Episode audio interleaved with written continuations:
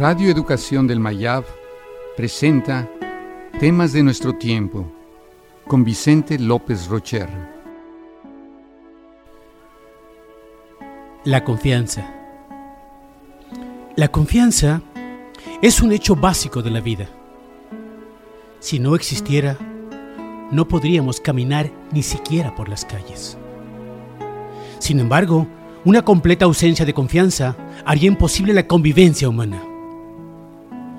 Pero desde luego, no andamos por las calles confiando ciegamente en todos los seres humanos que nos encontramos. Es necesario que se den ciertas condiciones básicas para que exista. Donde hay confianza, hay mayores posibilidades para la acción, porque ella reduce la incertidumbre y la complejidad de la vida. Mostrar confianza es invalidar las incertidumbres que el futuro encierra. A través de ella, proyectamos esa seguridad hacia lo incierto. Debido a que el orden social se vuelve cada vez más complejo, es necesaria una mayor dosis de confianza. La concepción de una solución y una verdad como alternativas para el conocimiento humano han quedado seriamente golpeadas como paradigmas de la realidad.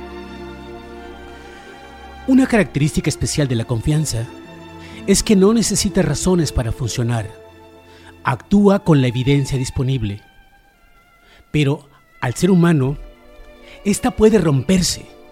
Basta un solo acto de mentira para desbaratar toda una cadena de actos de confianza. Para que la confianza se mantenga, tiene que haber una situación difícil que la ponga a prueba.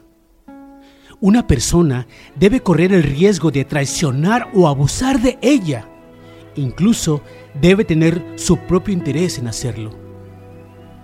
Por su naturaleza, la confianza se asemeja más a una apuesta. No se deja llevar por las normas, sino que corresponde más bien a un acto heroico.